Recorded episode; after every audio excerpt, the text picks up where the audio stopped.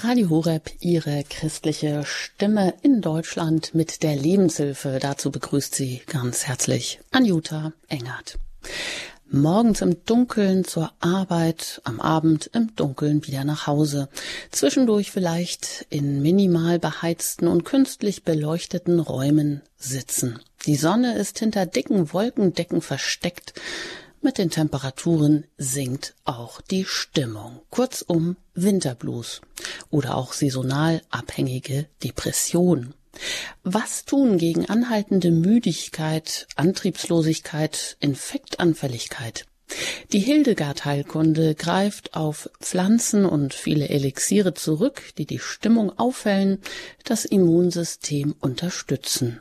Das Veilchen zum Beispiel ist eine der ersten Pflanzen, die das Frühjahr ankündigen. Der Frühlingsbote symbolisiert das Ende der kalten Jahreszeit. Nach einem alten Spruch soll man das erste Veilchen küssen, das man sieht, als Ausdruck der Dankbarkeit und Freude über den überstandenen Winter. Na, dann los. Mit Hildegard gegen den Winterblues, wie man Kraft und Gesundheit auch in der kalten Jahreszeit erhalten kann. Das ist unser Thema in der kommenden Stunde. Da sind natürlich auch Sie herzlich eingeladen, mit Ihren Fragen, mit Ihren Anliegen sich direkt hier in der Sendung zu beteiligen. Aber als erstes möchte ich natürlich unseren Gast begrüßen und Experten, den Heilpraktiker Josef Karl Schneider. Er hat eine Praxis bei München in Germering, umgekehrt in Germering bei München. Nam Vita, Praxis für Naturheilkunde und Nam heißt wirklich und Vita Leben, also wirklich Leben vermute ich mal. Herzlich willkommen, Herr Schneider, im Studio in München. Ja, hallo, grüß dich Gott. Danke, dass ich wieder hier sein darf. Ja, schön, dass Sie da sind. Also mit Ihnen geht's also heute zum Thema oder ins wirkliche Leben und das auch mit der Hildegard-Heilkunde. Ja. Ähm, Sie sind als Hildegard-Therapeut ausgebildet, auch als Gesundheitsberater eben sind in eigener Praxis tätig. Herr Schneider, haben Sie schon mal ein Pfeilchen geküsst? Naja, ich habe mir gerade bei Ihrer schönen Einleitung zu dieser Sendung gedacht, ähm, man sollte das nicht nur auf das erste Pfeilchen äh, beschränken, das man sieht, sondern man sollte die Gottesschöpfung insgesamt küssen, umarmen. Übrigens hilft das auch im Winter, wie wir nachher noch hören werden. Also äh, sich dieser Schöpfung immer bewusst sein und diese Schöpfung auch wirklich umarmen, das hilft schon. Natürlich darf man das erste Pfeilchen küssen. Das Pfeilchen ist ja nicht umsonst auch ein Symbol für die, ja, menschliche Liebe. Die Hildegard-Heilkunde, die orientiert sich ja an der alten klösterlichen oder an alten klösterlichen Traditionen. Hm, verraten Sie uns doch mal so als Experte, was ist denn so der Schlüssel oder das Besondere an dieser Hildegard-Heilkunde? Ja, man, man weiß ja, dass Hildegard Benediktinerin war. Das heißt also, dass das Klosterleben, die Klosterregel ähm, natürlich auch äh, Einfluss gefunden hat oder Weg in die Medizin, die sie entwickelt hat, gefunden hat. Und da ist natürlich ähm, ganz besonders im Vordergrund das Gebet. Also man darf nicht vergessen, dass äh, das Gebet ja in der Klosterregel ähm, äh, viermal am Tag, soweit ich weiß, äh, fest eingebunden ist. Und sie hat auch in ihrer Medizin, insbesondere in ihrer Seelenheilkunde, also eigentlich in der Psychotherapie, die sie entwickelt hat, das Gebet auch ganz nach vorne gestellt. Und wie ist das? Beobachten Sie eigentlich dieses Jahr auch, dass es so hartnäckige Infekte gibt? Ja, das beobachte ich auch in der, in der Praxis. Es ist einfach so, wir haben mh, hm, zwei Jahre lang ja hauptsächlich Masken getragen und haben uns damit auch ein bisschen, ja, wie soll ich sagen, abgeschottet von den üblichen äh, Kandidaten, die uns sonst auch immer so begegnen. Und ähm, das Immunsystem ist also, ähm, ja, ich möchte mal sagen, faul. Das muss also immer wieder daran erinnert werden, zu üben und äh, sich gegen äh, Infekte zu wehren und so weiter. Und deswegen ist das ähm, mit dem Maskentragen zwar einerseits gut, wenn es um so was Gefährliches wie Covid geht, aber nicht ganz so gut, wenn es um sowas harmloses wie Schnupfen oder Husten oder so etwas geht. Denn das ähm, muss man lernen, mit diesen äh, Infekten umzugehen.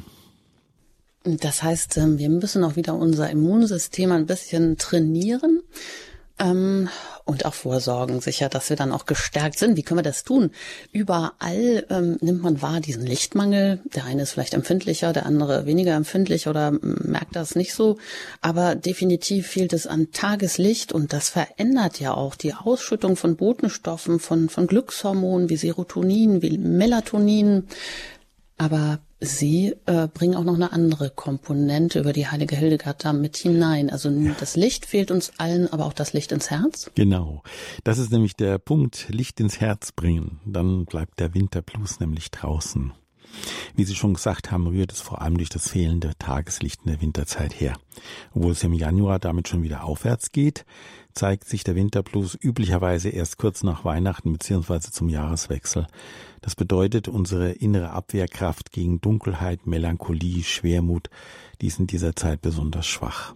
Der Bauer sagt, werden die Tage länger, wird der Winter strenger und das ist dann sicher auch nicht allein mit Blick aufs Thermometer gemeint. Seit alters her weiß man, dass man mit dem Winterblues oder dass man dem Winterblues entgegenwirken soll. Eine alte Möglichkeit besteht zum Beispiel im Labkuchen oder wir sagen heute Lebkuchen.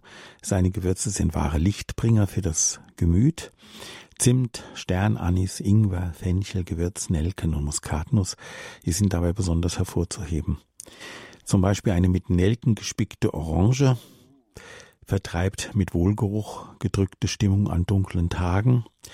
Ein Anis-Fencheltee beruhigt und erhält von innen her. Und die Muskatnuss gehört zu den Gewürzen, denen wahre Wunder in Sachen Stimmung und Freude nachgesagt werden. Mhm. Das, das heißt aber, wir bräuchten eigentlich vor allem jetzt den Lebkuchen. Also wenn Sie sagen, ja, wir retten uns vielleicht noch so bis Weihnachten ja. durch diesen grauen, dunklen November, der im Nebel oft versinkt. Und ähm, ja, Weihnachten ist ja die, die der Festkreislauf, der ist verkürzt worden. Viele haben vielleicht aber noch ähm, die alte Tradition und lassen ihren Christbaum bis zum 2. Februar. Und manchmal habe ich das Gefühl, das geht irgendwie so schnell, dass man alles wieder wegräumt und auch die Lebkuchen sind vergessen, obwohl doch jetzt die Weihnachtszeit vielleicht immer noch ist und man genau das bräuchte. Ja, es ist ja so, ähm, die Adventszeit war ja ursprünglich mal eine Fastenzeit. Und da war mit Lebkuchen, war das nicht so angebracht, sondern man hat erst dann mit dem vierten Advent ähm, bis zur Erscheinung des Herrn hat man also alles essen dürfen, was man wollte. Lichtmess ist dann sozusagen noch dazugekommen in der bauerlichen, bäuerlichen Gemeinden, denn an Lichtmess wurden ja auch Pachtverträge und so weiter verlängert.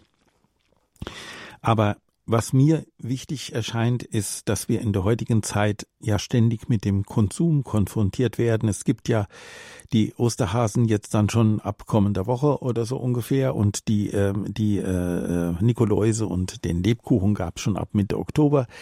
Das sind so Sachen, die, ähm, ja, wie soll ich sagen, den Sinn, den diese Backwaren eigentlich haben sollten, äh, durchkreuzen.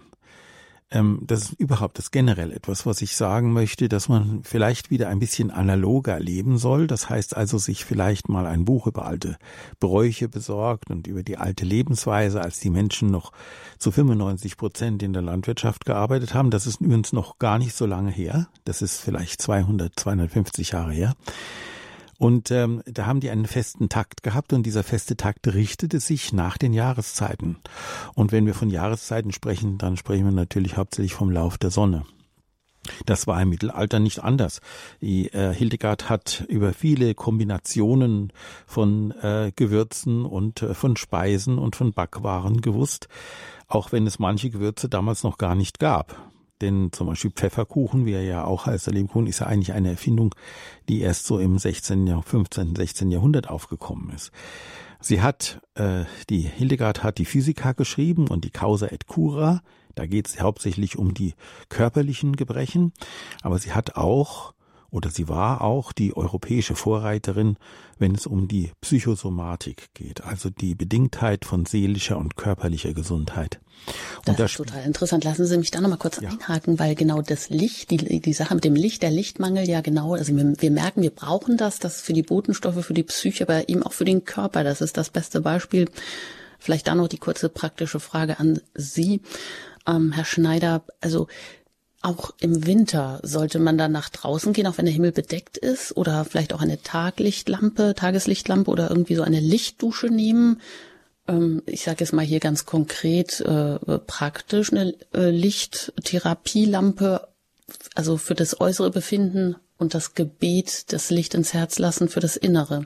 Ja, das ist gar nicht mal so schlecht ausgedrückt. Also man sieht es an meiner Brille. Ich habe also eine eine äh, Brille mit Verlauf, also wo die die sich allein abdunkelt und wieder ähm, wieder heller wird. Und jetzt im Urlaub sind wir viel im Schnee spazieren gegangen. Da in Österreich lag welcher. Und ähm, da konnte man feststellen, dass die Brille auch, obwohl der Himmel ganz bedeckt war, ähm, stark nachgedunkelt hat. Das heißt also, die, die Strahlung war vorhanden. Sie ist auch durch die Wolken gegangen, sie ist durch die Schneedecke reflektiert worden.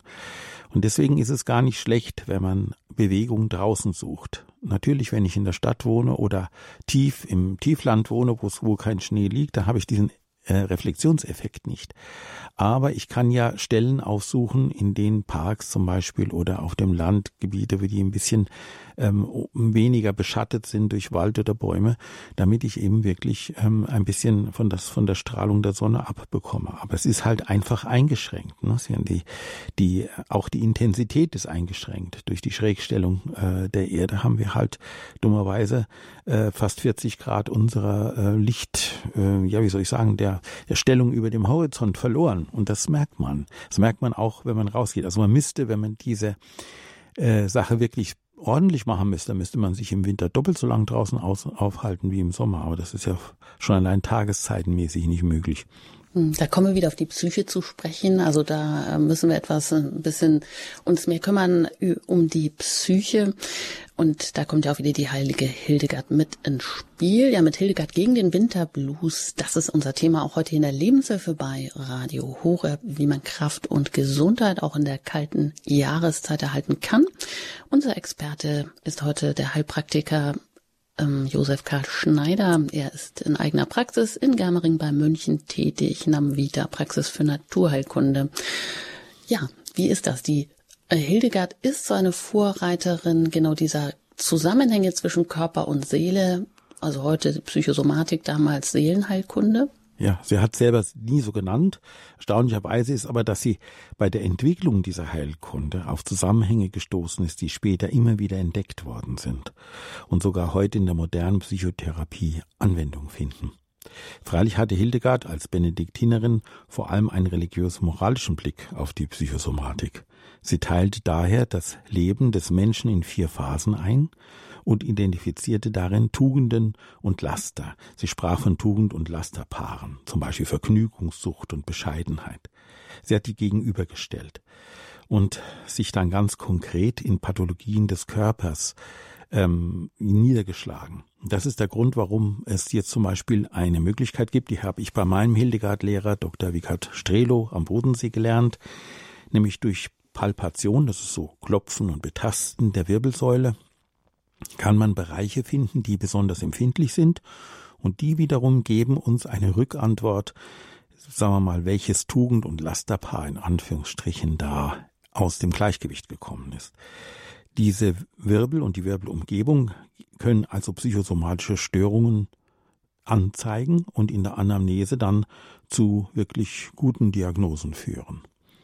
Und die Wirbelsäule ist da jetzt irgendwie eine besondere, ähm, ja, eine besondere Stellschraube, sag ich jetzt mal, im ja. Körper, weil dass man Körperteile abklopft, das ist ja auch im Gesichtsbereich, im, im Bauchbereich wird das ja auch praktiziert. Also diese Wirbelsäule hat eine besondere Funktion oder Stellung? Ja, ganz sicher. Und zwar deshalb, weil ähm, die Wirbelumgebung mit Nerven, mit peripheren Nerven ausgestattet, die in den ganzen Körper gehen. Es gibt eine schöne Geschichte.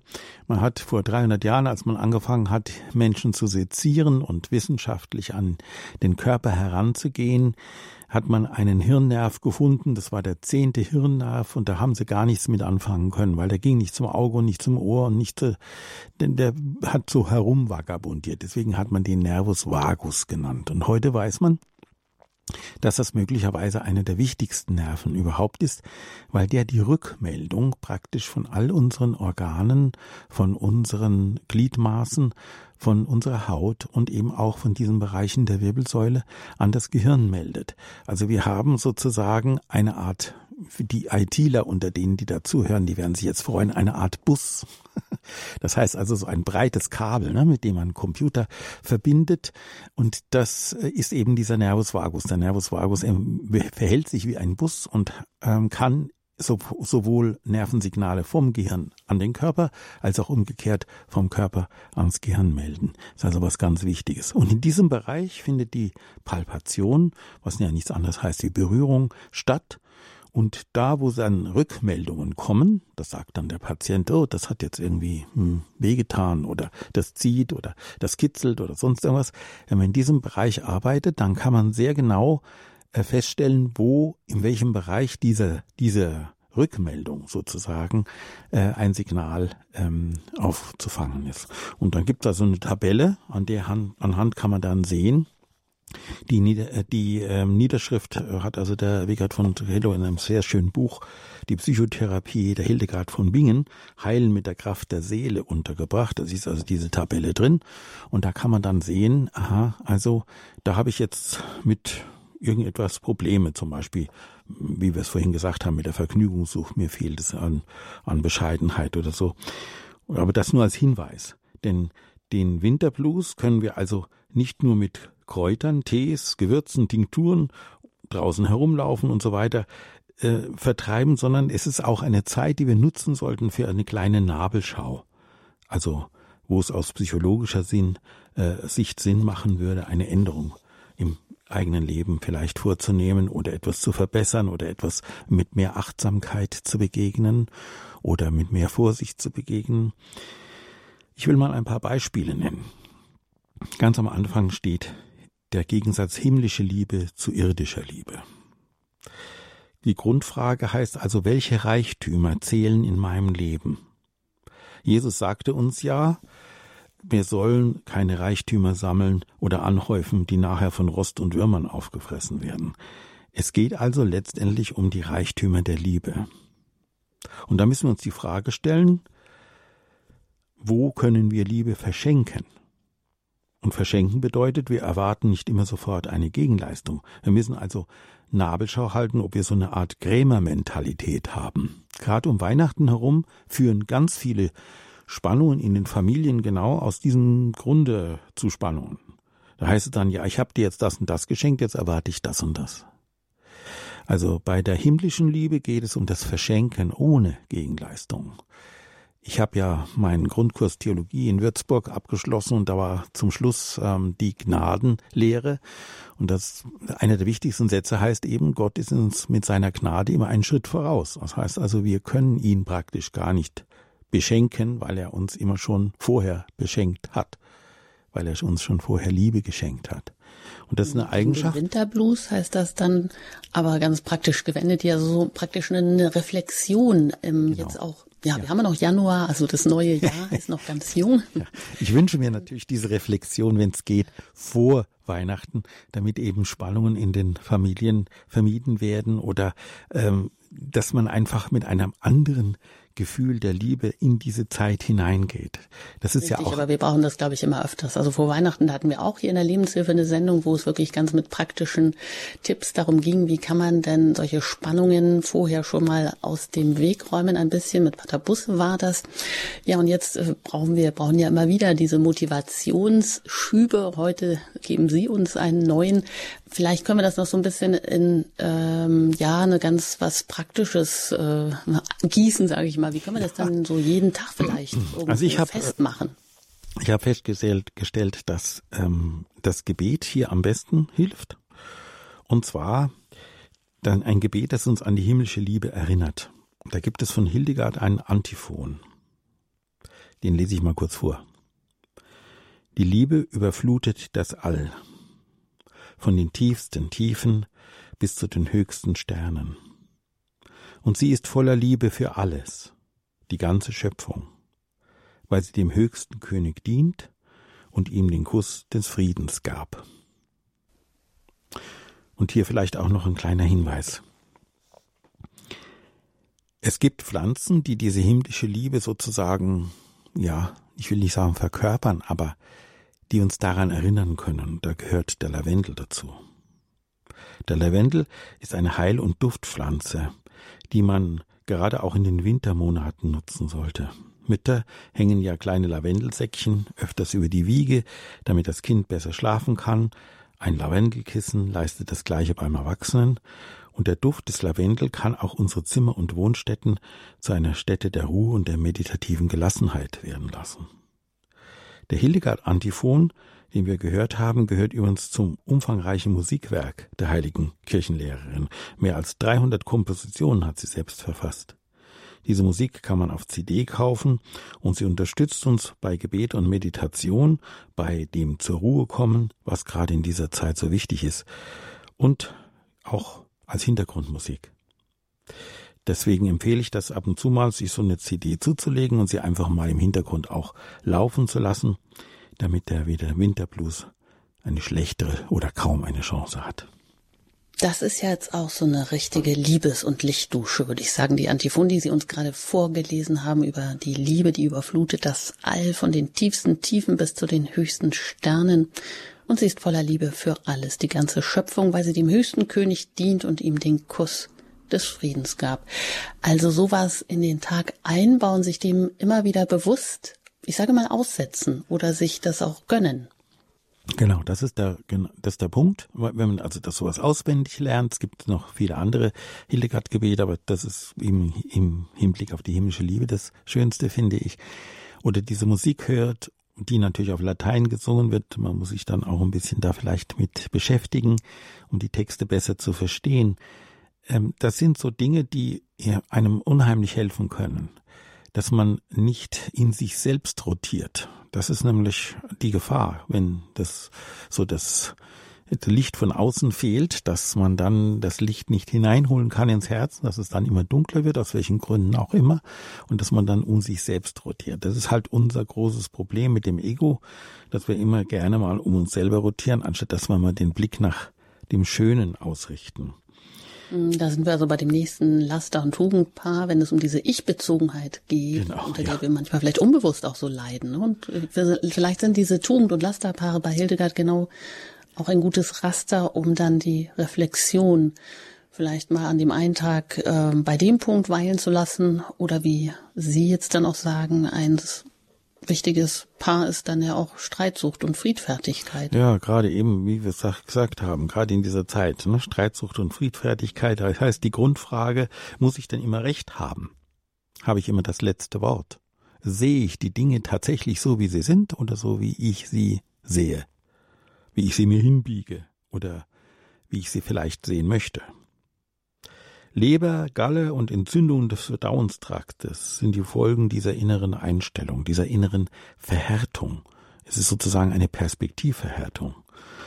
Und Hilfe geschieht vor allem durch den Wohlgeruch des Friedens, wie ich immer sage, Frieden im Herzen. Wir hatten vorhin gerade vom Lavendel gesprochen, aber es gilt auch für die Petersilie.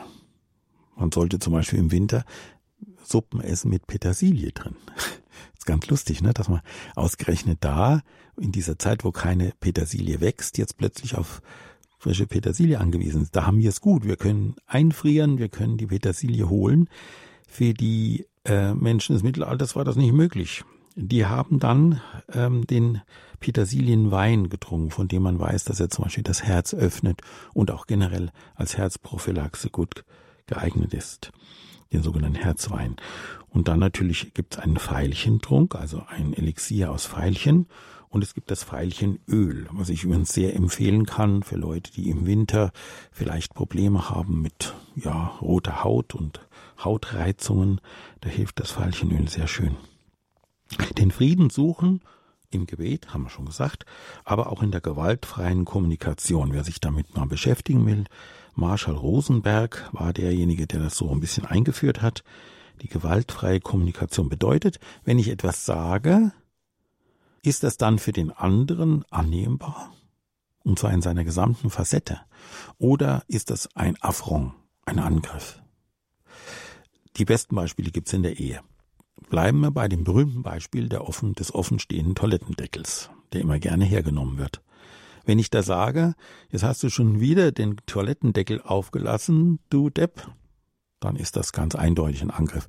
Wenn ich sage, der Toilettendeckel steht schon wieder auf, wie üblich bei dir, ist das vielleicht nicht ganz so schlimm, aber auch ein Angriff, weil ich werde da herabgesetzt. Ich mache immer Fehler.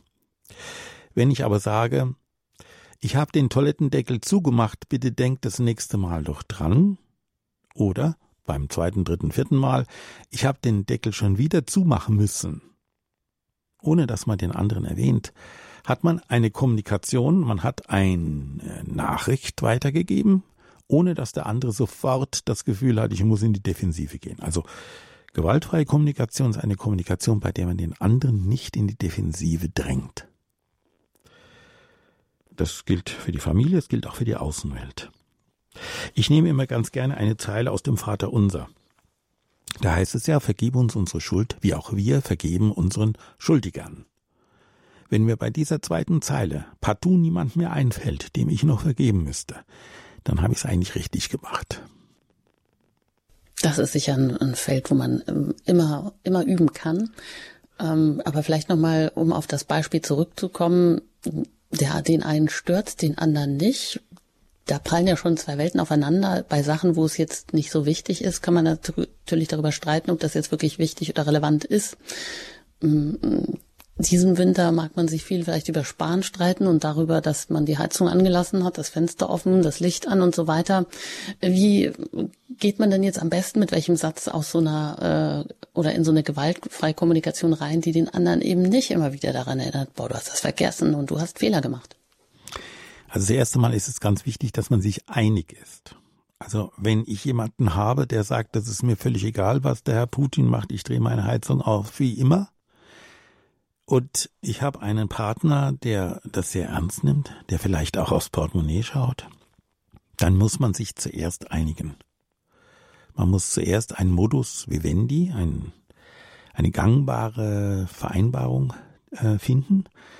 Und dann muss man entlang dieser Vereinbarung die Kommunikation einrichten. Nehmen wir ein vielleicht nicht ganz so komplexes Thema. Bleiben wir zum Beispiel bei dem, bei Gewürzen, weil wir ja so schön bei Gewürzen sind.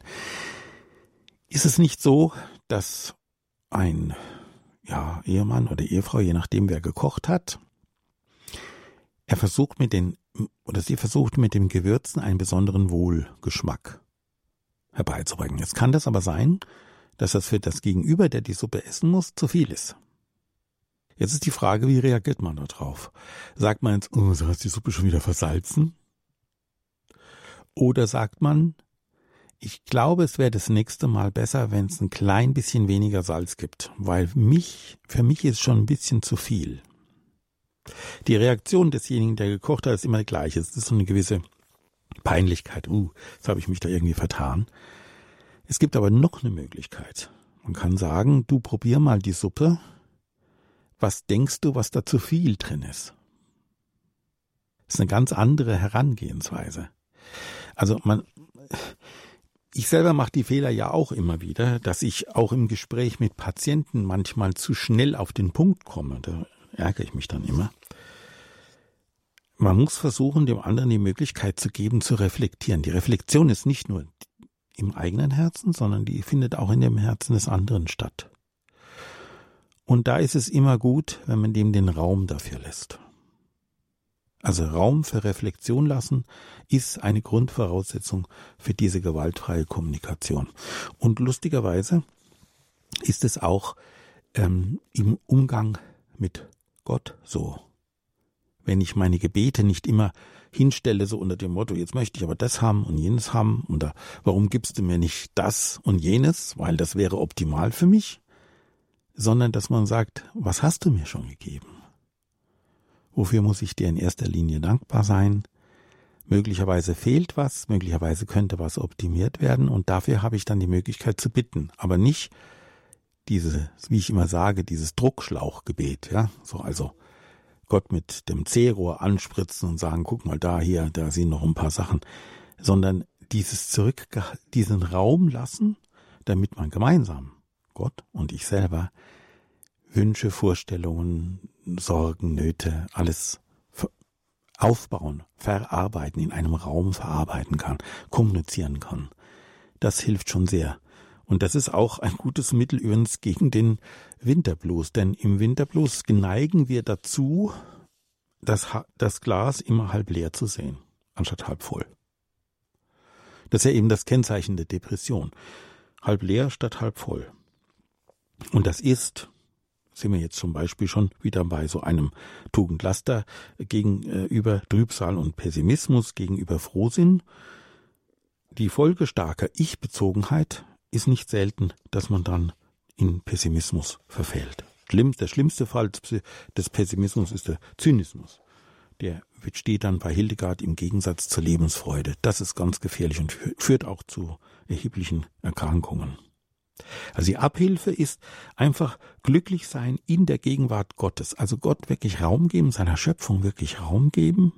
Wir haben vorhin gesprochen, wenn es draußen bewölkt ist und knatschig, dann setze ich mich halt einfach mal, dann schlage ich meinen Kragen hoch, meine Mütze ziehe ich ins Gesicht und setze mich mal ganz kurz auf eine Bank. Und wenn das halt geregnet hat, dann kann ich mich nicht auf die Bank setzen, dann muss ich mich halt dann an die Bank anlehnen.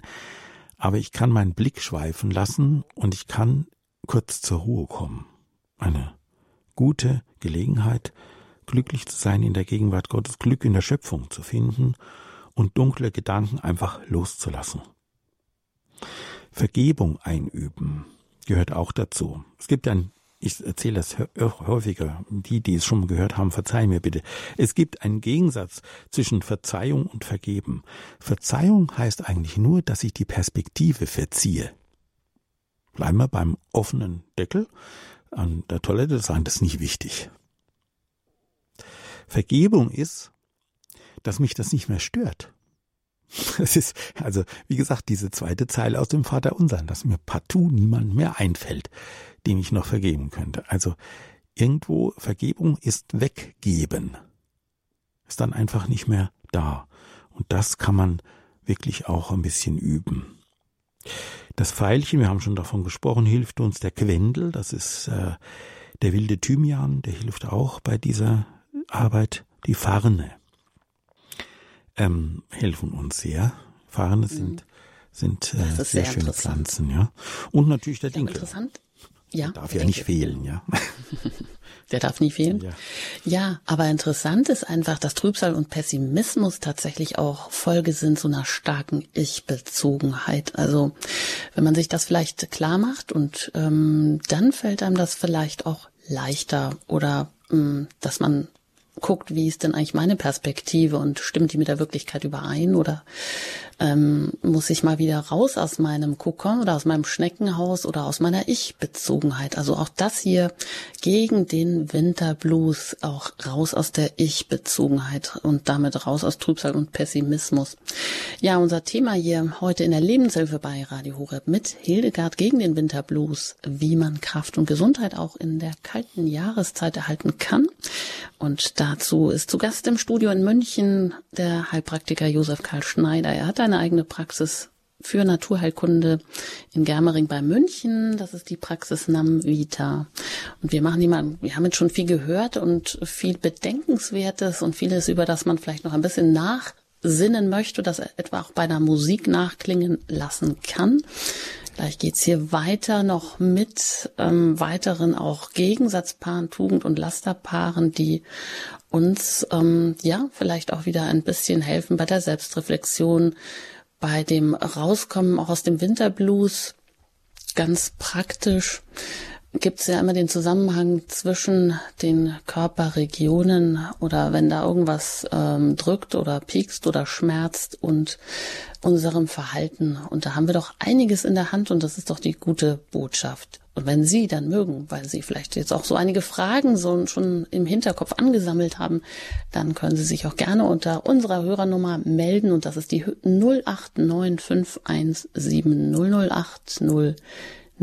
089517008008. Und wenn Sie außerhalb von Deutschland anrufen, dann wählen Sie zuerst die 0049 und dann 89517008008, die Hörernummer, unter der Sie uns jetzt hier direkt erreichen.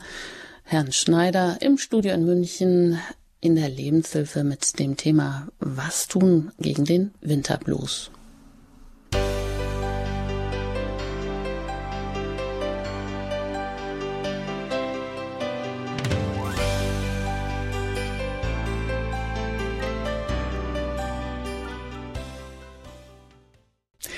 Radio Horeb mit der Lebenshilfe mit Hildegard gegen den Winterblues, unser Thema hier heute. Ich bin Anjuta Engert und im Gespräch mit Josef Karl Schneider. Er ist ähm, Heilpraktiker in eigener Praxis für Naturheilkunde, nämlich der Praxis Navita tätig in Germering bei München. Und Sie haben uns schon einiges mitgegeben, auch im Gleichgewicht zwischen Körper und Seele, wie wir gegen diesen Winterblues vorgehen können. Und ähm, vielleicht haben Sie auch schon einige Fragen oder auch zu ja ganz konkrete Anliegen. Sie können uns jetzt auch gerne hier telefonisch erreichen unter der 089 517 008 008. Das ist die Hörernummer.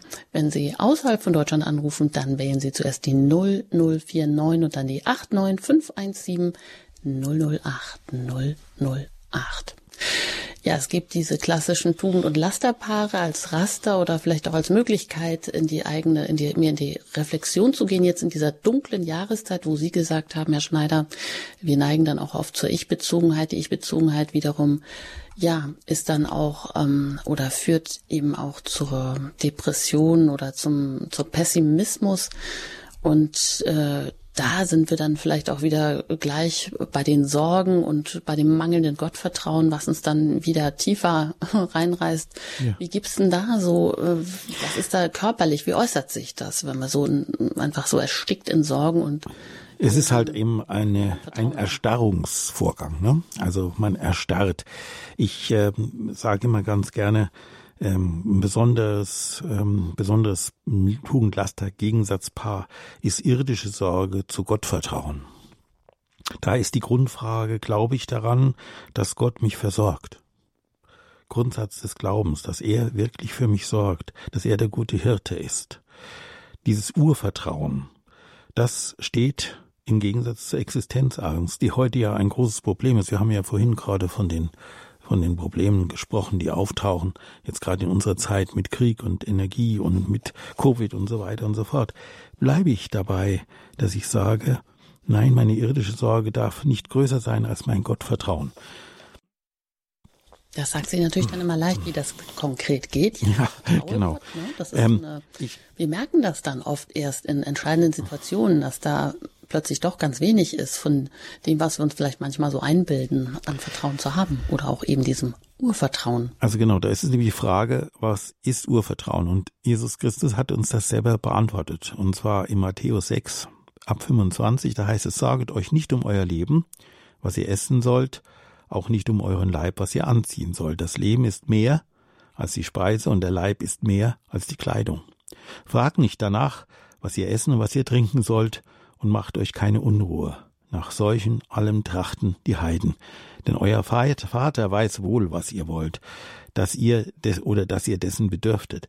Trachtet also vielmehr zuerst nach dem Reich Gottes, so wird euch anderes, alles andere zufallen. Und an anderer Stelle sagt er, dass wir uns mal anschauen sollen, wie es mit den Vögeln des Himmels ist. Die sehen nicht und ernten nicht und werden doch ernährt. Oder mit den Lilien des Feldes, die weder spinnen noch Stoffe herstellen und trotzdem schöner gekleidet sind als Salomon. Also das sind solche Punkte, wo ich hatte es schon angesprochen, Glück in der Schöpfung finden, dunkle Gedanken loslassen können. Denn die Existenzängste, die führen dann oft zur Verstarrung.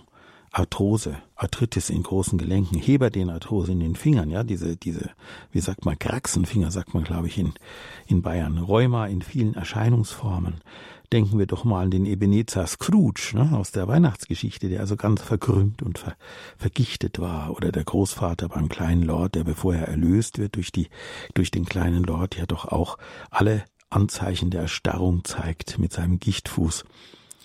Also es ist wirklich so, dass die Abhilfe aus dem Vertrauen in Gott kommt.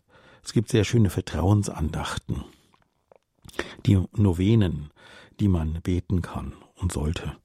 Und da helfen uns dann auch wieder ein paar Tees, zum Beispiel Gwendel oder Thymian-Tee, als Aufguss oder auch als Törtchen, das heißt also in Mehl eingebacken. Veilchentee und Fencheltee und ganz wichtig, wenn es wirklich dunkel wird und man sich da selber nicht mehr rausholen kann, ist der Aaronstab. Die, der Aaronstab ist eine ganz kleine Pflanze mit ganz großer Wirkung, positiver Wirkung, erhellende Wirkung auf die Psyche. Veilchenwein haben wir schon erwähnt, Petersilenwein, Farne. Übrigens, man sollte auch gerade im Winter Farne im Topf nach Hause holen, in die eigene Wohnung, denn das Grün des Farns ist sozusagen eine Art, also die Leuchtkraft dieser Pflanze ist eine Art Speicher für die Kraft der Sonne, die wir uns ganz physisch ins Haus holen können. Das ist in dieser Zeit natürlich besonders wichtig. Und man sagt sogar, wer einen Farn verschenkt, so im Topf, der zu dem kommt auch wieder das Glück zurück. Ja, das ist doch schön. Genau, jetzt haben sich hier schon einige ähm, Leitungen sind belegt und Anrufer warten. Die erste, die ich begrüßen darf, das ist die Frau Sproll aus Meckenbeuren. Ich grüße Sie hier in der Sendung. Guten Morgen. Hallo, hören Sie uns? Haben Sie vielleicht Ihr Radio noch eingeschaltet? Dann schalten Sie das vielleicht schnell noch aus, sonst hören wir alles doppelt. Dann gibt es diese Rückkoppelung. Hallo, Frau Sproll? Na, jetzt hören wir mich nochmal. Ich glaube, die Frau Sproll nehmen wir gleich nochmal dran. Gehen wir mal weiter. Erst nach äh, Saarburg an der Saar und da bin ich jetzt mit Frau Becker verbunden.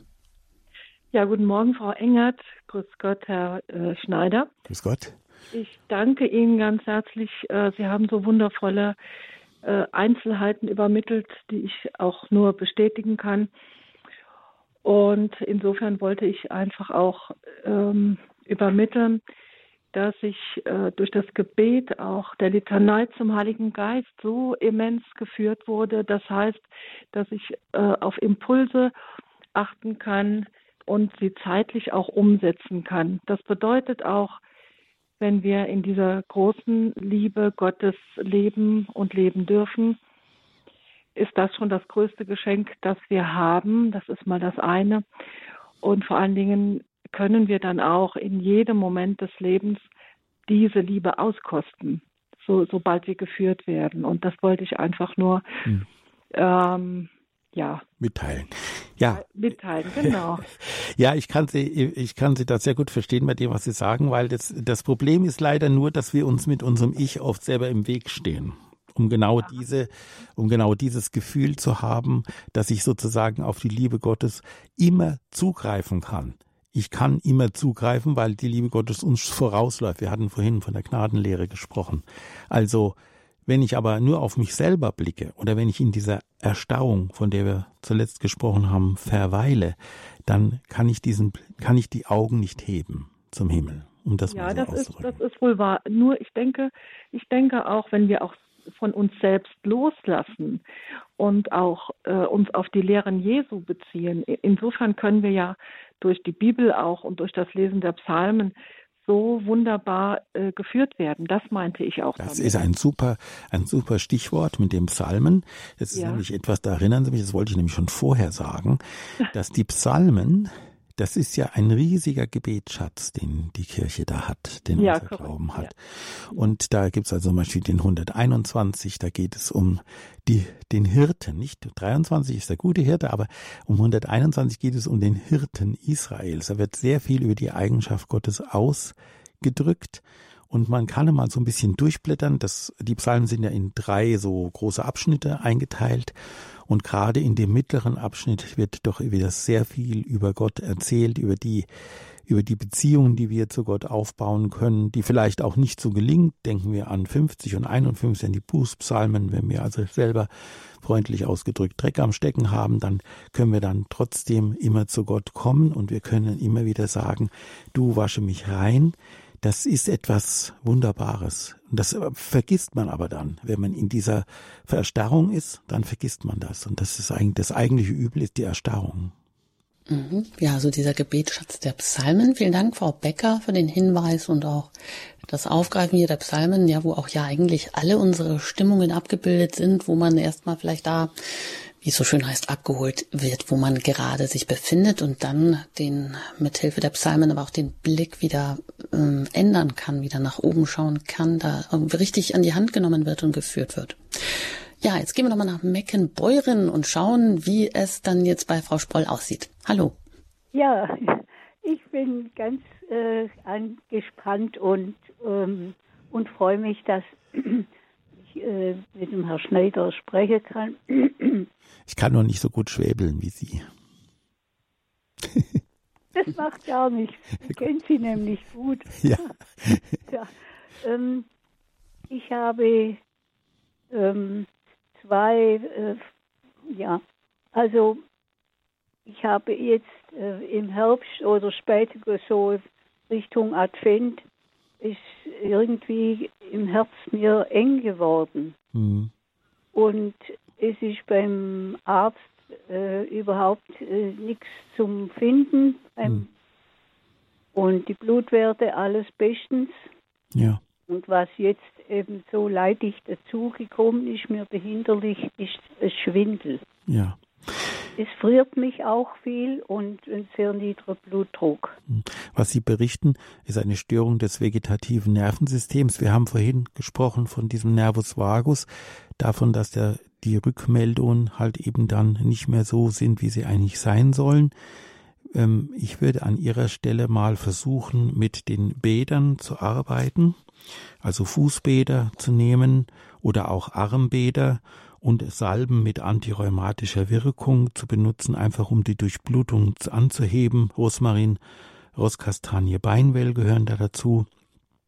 Und schauen Sie, dass die Beweglichkeit bei Ihnen erhalten bleibt in den Gliedmaßen, aber auch die Beweglichkeit im Herzen, was das Schwierigste ist, wenn man Angst hat, vielleicht wenn man Existenzangst hat, wir hatten drüber gesprochen, lassen Sie sich nicht in die Erstarrung ziehen, sondern schauen Sie, ob Sie irgendwie wieder Licht in Ihr Herz bringen können. Es, eine Möglichkeit besteht auch darin, dass Sie mal zum Beispiel den Fenchel versuchen. Es gibt den Fenchelwein, der ist also sehr gut, gerade für diese, für diese Herzenge oder für diese, ja, nicht physische, sondern eher psychosomatische ähm, Herzenge. Ja, vielen Dank, Frau Sproll. Sie können das auch gerne nochmal nachhören, damit Sie das, ähm, ja, wenn Sie das jetzt vielleicht nochmal nachverfolgen mögen, dann bei uns in der Mediathek oder sich auch noch eine Sendung bestellen nochmal, damit Sie das dann nochmal nachhören können. Und was Sie ansprechen, also Wasser oder da denke ich eben auch an Kneiptherapie, was mich da immer fasziniert ist, dass ja auch ähm, Kneip gesagt hat, ähm, dass ähm, ja, dass das Wasser, auch das kalte Wasser, diese Wechselbäder, da kann man ja genau gucken, wie man das dann macht. Findet man ja überall auch, ähm, dass das auch ein Schutz ist, dass es auch stärkt, nicht nur das Immunsystem, sondern auch ein seelischer Schutz ist, dass das also wieder einfach ein bisschen eine dickere, dickeres Fell auch bekommen. Und das ist ja, ja. auch was Wichtiges jetzt gegen diesen Winterblues. Das ist richtig, ja, das dicke Fell. ja. Das dicke Fell, ja, brauchen wir doch, oder? Das ist wirklich wichtig, ja. Und da bin ich jetzt mit einer Hörerin verbunden, die ich hier grüßen darf. Guten Morgen. Guten Morgen. Meine Frage ist, Sie haben empfohlen, äh, die Farnblätter. Ist das nur zum Bewundern schon in der Wohnung als Pflanze oder auch äh, genießbar als Tee oder sonst was? Also, wie gesagt, ich hatte den Aaronstab äh, erwähnt, den Aaronstabwein oder Tinktur. Das ist auch eine Farnart. Ähm, aber ein ganz kleines, ganz, ganz Pflänzchen. Es gibt noch die ähm, äh, andere, die nennt sich Hirschzunge. Die Hirschzunge ist also eine äh, in der Hildegard-Medizin verwendete Farnart als Wein, also zum innerlichen Einnehmen. Ähm, das Problem bei der bei dem äh, Einnehmen von Farnen ist, dass sie, ähm, dass sie nicht einfach im Wald gepflückt werden sollen und dann halt eben in Wasser gekocht und so weiter, sondern sollten nur kultivierte Pflanzen verwendet werden, denn im Wald können sich da auch Parasiten dran befinden, die möglicherweise Erkrankungen dann auslösen. Also nicht einfach nur im Wald äh, sammeln. Der, die Hirschzunge ist übrigens ein Universalmittel. Das ist also eine, ein Farn, das so lange Blätter aus, äh, nicht wie der übliche Wurmfarn, der so gefiedert ist. Und ähm, das ist ein Universalmittel zur Stärkung der Leber und Galle, aber auch zur Stärkung des Blutes, der Lunge, eigentlich aller Eingeweide. Also es ist ein sehr gut, wenn Sie was für sich tun wollen, dann sollten Sie die ähm, Hirschzunge als Farn, als innerliche Farn-Tinktur ähm, äh, dann einnehmen. Das kann man auch gut bestellen. Also man kann die Zutaten gut bestellen, um das, um diesen Wein oder das Hirschzungenelixier selber herzustellen. Äh, wenn man da vielleicht jetzt, äh, weil das, wenn man das fertig bestellt, ist das dann ja doch viel teurer. Aber dass man, wie Sie sagen, auf der sicheren Seite ist und auch ähm, dann die guten Ausgangs ähm, Kräuter hat, sage ich jetzt mal. Ja, weil Kräuter sind nicht gleich Kräuter. muss man das, äh, glaube ich, aber das, äh, der hat ja auch giftige Substanzen, oder? Ähm, es gibt es gibt äh, Farne, die also äh, giftige Substanzen in den Samen haben. Die muss man dann vorher trennen. Aber ähm, wie gesagt, man ist auf der sicheren Seite, wenn man sich das einfach bestellt beim Hildegard-Handel. Es gibt so gute äh, Adressen da dafür. Und ähm, zum Beispiel ähm, äh, kann man da sich die Zutaten einzeln zuschicken lassen und dann genau nach Rezept selber zubereiten. Oder halt eben, klar, das ist etwas teurer, sich gleich als Elixier zuschicken lassen ich mache das bei meinen Patienten so, weil ich dann weiß, dass es mit Sicherheit richtig ist und auch entsprechende Wirkung zeigt. Gut, alles Gute nach Niedersachsen. Weiter geht's nach Bad Heilbrunn. Und da ist jetzt die Frau Nagel am Telefon. Hallo. Ja, hallo. Guten Morgen. Guten Morgen, Herr Schneider. Guten Morgen. Also einfach geht mein Herz auf, wenn ich Herr überwältigt Und zwar wollte ich sagen, ich habe das Glück gehabt, mal vor ein paar Jahren beim Dr. Strehler in seinem Kurheim in Allensbach. Ja. Und Sie haben sie sicher auch gekannt. Ja, ja, klar, da habe ich gelernt. und habe äh, meinen behinderten Schwager dabei gehabt. Und ich muss sagen, so gut ist mir seitdem nicht wiedergegangen, wo ich versuche, nach Hildegard zu leben, wegen der Zeit in dem Kurheim. Also wie Seele, Körper, äh, Geist, alles war da. Also es ist wirklich so ein Wohlbefinden. Wir sind endlos weit marschiert. Jetzt ist so, und die Behandlung dazu war natürlich ideal. Jetzt war, hätte ich natürlich eine Frage, ob sowas dergleichen noch einmal irgendwo gibt. Das wäre halt mein großer Traum, weil ich merke, im Alltag ist es nicht so einfach, sich mal umzusetzen, dran zu denken oder alles, wie Sie sagen, Petersilienwein oder das oder jenes hm. gleich zu Hause zu haben oder ja, zu bestellen. Ja. Also da bin ich jetzt äh, persönlich auch dran. Und zwar habe ich mir überlegt, jetzt in meinem Urlaub, dass ich vielleicht doch mal zu Papier und Feder im übertragenen Sinne äh, greife und mal versuche, eine Hildegard-Schule für den Alltag zu entwickeln. Denn das ist genau das, was fehlt. Die Leute haben ja, wir sind ja alle eingebunden in unsere in unsere Verpflichtungen, in unsere Arbeit, in, wir sind getakt nach Terminen und allem möglichen. Und da so etwas wie eine Art Hildegard-Kur ähm, wie Sie gerade erwähnt haben, äh, unterzubringen, das ist sehr anspruchsvoll. Und da bin ich für mich persönlich am Überlegen, wie kann man das einfach machen. Ja, das ist, da muss man wirklich sich die Grütze da oben anstrengen. Aber Sie haben etwas ganz Wichtiges gesagt und das möchte ich nochmal wiederholen. Es ist der ganz, der ganze Körper, die ganze Seele, der ganze Geist, der in die Hildegard-Medizin einbezogen ist. Und nur so wirkt das auch. Wenn ich da nur einzelne Dinge rausnehme, habe ich immer nur einen Teilaspekt. Wenn ich das als Gesamtheit ähm, ja in mein Leben integrieren kann, habe ich den größten Effekt. Und das ist das, was ich vielleicht auch raten möchte, dass wenn Sie sich so viel für Hildegard interessieren, dann nehmen Sie sich einfach mal einen Tag in der Woche, wo Sie wirklich alles tun, wie Hildegard sich das vorgestellt hat. Beginnen Sie mit dem Gebet, nutzen Sie den Antiphon, gehen Sie an die frische Luft, nutzen Sie Bäder, nutzen Sie Tees und Tinkturen, kochen Sie nach Hildegard, immer Ihrer Jahreszeit und der Region entsprechend. Nur einen Tag in der Woche. Das hilft schon. Und ansonsten müssen wir gucken, wie wir das unterbringen. Da haben Sie mich jetzt wieder an mein Vorhaben erinnert. Vorsatz für 2023. Danke. Ja, vielen Dank, Frau Nagel. Ja, da sind wir gespannt, ob das vielleicht auch eine der nächsten Themen dann wird. Mhm. Ähm, es ist so ein, ein ganz praktisches Buch, wie man dann die Hildegard auch in den Alltag so integrieren kann oder wie man das vielleicht auch so kurmäßig einen Tag die Woche mal machen kann. Ist ja schon mal ein netter Ausblick. Aber geben Sie uns vielleicht noch mal eine so eine Zusammenschau, ähm, Herr Schneider äh, wer jetzt vielleicht nicht so auf die Lebkuchen zurückgreifen mag, äh, ja. der kann ja auch Nervenkekse nehmen, weil wir hatten es ja von genau. der Besonderheit der Gewürze und ihrer Wirkung auch auf die Psyche.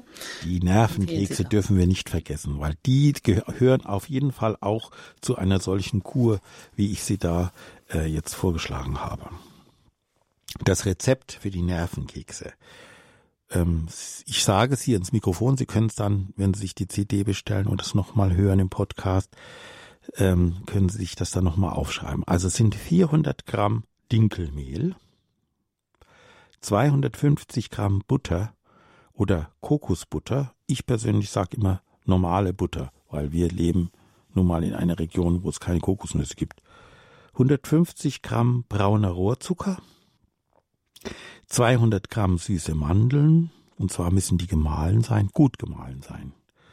Zwei ganze Eier, bitte Bio-Eier, am besten vom Nachbarn und seinen Hühnchen, 20 Gramm Zimt, 20 Gramm Muskat, 5 Gramm Nelken und etwas Salz. Nehmen Sie gutes Salz, nehmen Sie wirklich ähm, Salz, das man empfehlen kann. Es gibt äh, zum Beispiel im Internet gibt es eine Aufstellung über Salzqualitäten und nehmen Sie gutes Wasser. Hm, wo wir gerade von nächsten Themen gesprochen haben, es wird auch mal hier ähm, nochmal eine Sendung zum Thema Wasser geben, denn Wasser ist nicht gleich Wasser. Das ist wirklich so. Also nehmen Sie sich die Zeit, zum Beispiel mal gute kohlensäurefreie Mineralwasser auszuprobieren. Was Ihnen da wirklich gut schmeckt, das nehmen Sie dafür her. Das Mehl wird auf die Arbeitsplatte gegeben, die Butter in Stückchen darauf verteilt. Zucker, Mandeln, Eier und die Gewürze werden hinzugefügt. Alles mit einem großen Messer so ein bisschen kleiner machen, zusammenkneten, zu einem Wurst oder zu einer Rolle kneten und kalt stellen. Und zwar so ungefähr 15 Minuten, 20 Minuten in den Kühlschrank. Nach 30 Minuten zwei bis zwei Zentimeter dicke Taler ausschneiden und auf einem Backpapier auslegen, bei 180 Grad goldgelb backen. Und wer es noch süßer haben will, der darf ein bisschen Schokolade nehmen, darf die im Wasserbad warm machen und darf eine Hälfte oder ein Drittel von diesem Plätzchen auch da eintunken. Das ist dann das besondere Rezept für die Adventszeit. Sehr schön. Dann wissen wir ja, was wir jetzt als nächstes vielleicht mal backen können, wenn wir äh, dazu Lust haben und auch die Zeit irgendwann haben. Nervenkekse nach Hildegard. Und ähm, vielleicht auch dazu noch äh, Erfahrungen, aber vorab noch eine letzte Hörerin, die sich hier gemeldet hat. Ich bin verbunden mit Frau Kellmann aus München. Ich grüße Sie. Äh, grüß Gott. Äh, vielen Dank. Ich äh, leide an Depressionen seit meinem sechsten Lebensjahr. Ich bin jetzt 78 und äh, Nebenwirkungen sind grässlich. Und ich habe in äh, D&M, diese Drugstore, ein Glücksgefühl mit Melisse und Tropikan oder so, diese Aminosäure. Und das heißt, Hildegard hat gesagt, dass es ganz gut ist. Ja, die Melisse, die Melisse war ja auch bekannt ähm, zu ihrer Zeit. Das andere, was Sie genannt haben, war ja zu ihrer Zeit noch gar nicht da. Sie hat halt die Melisse dann äh, sehr häufig mit dem Grendel in Verbindung gebracht ähm, und auch mit dem Fenchel. Also die sind die eigentlich die wichtigen, wenn man so will, aufhellenden ähm, äh, Gewürze. Ich sage immer, ähm, man soll sich ein Dinkelmus machen. Das Rezept dazu ähm, haben wir, glaube ich, auch schon mal ausgegeben. Dinkelhabermus heißt das. Und da kann man auch diese Gewürze hineintun. Man muss also nicht nur den, die üblichen Lebkuchengewürze verwenden, äh, sondern man kann auch eben, wie gesagt, diese besonderen Aufheller verwenden. Und denken Sie bitte auch gerade in Ihrem Fall, wo Sie so schon so lange damit zu tun haben, an den Lavendel, dass Sie sich ein Lavendelkissen anschaffen oder dass Sie Lavendelkissen aufhängen oder dass Sie sogar ein Lavendelchen äh, Öl äh, immer wieder im Raum verteilen lassen. Zum Beispiel kann man das ins, in, ins Wasser hineintropfen, das, das dann auf die Heizung stellen, dann verteilt sich das sehr schön. Das gleiche gilt auch fürs Pfeilchen. Also das sind so die zwei Sachen, die über die Nase, über den Duft auch für Sie was tun können. Hm, Dankeschön, Frau Kellmann. Alles Gute Ihnen. Und beim Lavendel, ja, da denke ich auch an das Öl, das man sich auch abends ins Gesicht einreiben kann und das auch ein bisschen zelebrieren kann und genießen kann. Oder mir kommen da auch immer diese wunderbaren Bilder, die ja, wahrscheinlich auf vielen Postkarten abgebildet sind von den blühenden Lavendelfeldern vor dem Kloster Senon, eines der ältesten Zisterzienserklöster in der Provence in Frankreich. Ja. Hm, Da geht einfach mein Herz Schön, auf. gell? Und ich, das kann man ja auch mit schönen Erinnerungen verbinden. Ja, klar. Lavendel. Und eine Sache möchte ich noch sagen, bevor die Sendung zu Ende ist. Ein ganz wichtige Hilfe gegen den Winterblues sind kleine Belohnungen. Also ähm, zum Beispiel, wenn ich mir jetzt vornehme, ich möchte von den Nervenkeksen ein bisschen was mit Schokolade machen, haben wir ja gerade eben besprochen, dass man diese Kekse extra legt und sind das immer kleine Belohnungskekse. Oder dass man sich äh, belohnt, ruhig mal mit einem Riegelchen Schokolade, nicht mit viel, mit ein bisschen was.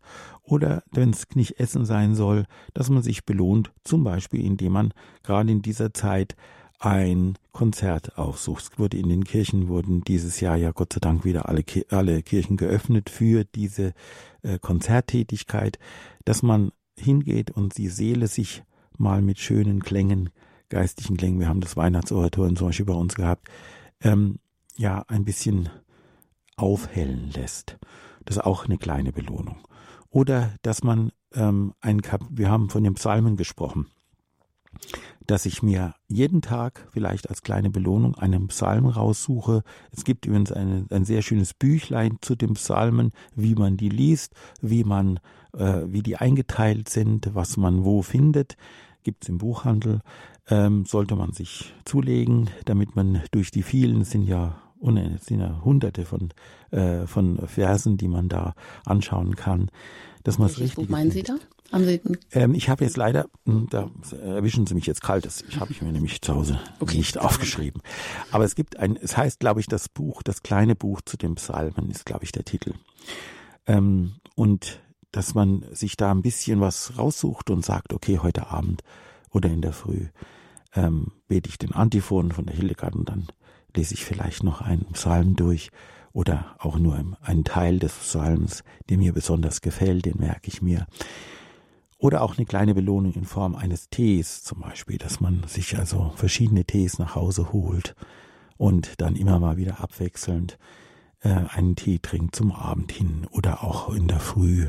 Ich empfehle ja in der Früh immer Dinkelkaffee, keinen Bohnenkaffee, den soll man unbedingt da meiden, sondern halt eben Dinkelkaffee, den es in Demeter-Qualität gibt und dass man den dann auch vielleicht sogar zum Dinkelhabermus dazu nimmt. Da hat man schon einen guten Tagesstart. Aber wichtig ist immer kleine Belohnungen, die man sich am Tag vorher schon überlegt und sagt, okay, die habe ich dann für morgen.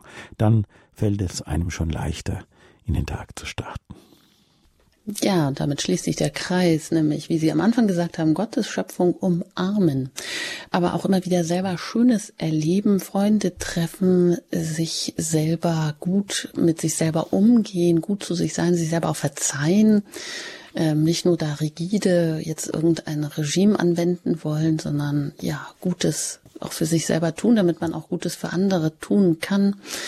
Also immer wieder auch Licht duschen, Licht ins Herz, Liebe ins Herz. Ähm, und dann, ja, hat man schon eine ganz andere Sichtweise vielleicht auf die Dinge. Und mit der, Genau, dann kann man nämlich auch vergeben. Dann tut man nicht nur die Perspektive verziehen in der Verzeihung, sondern kann man echt vergeben. Dann ist es weg. Dann fällt dann bei der zweiten Zeile beim Vater unser nichts mehr ein.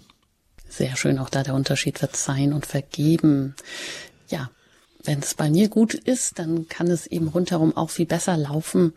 Und damit, ähm, ja, überlegen Sie sich vielleicht noch für heute eine kleine Belohnung und nehmen Sie damit etwas in die Hand, wie Sie gegen den Winterblues vorgehen können, mit Hildegard gegen den Winterblues.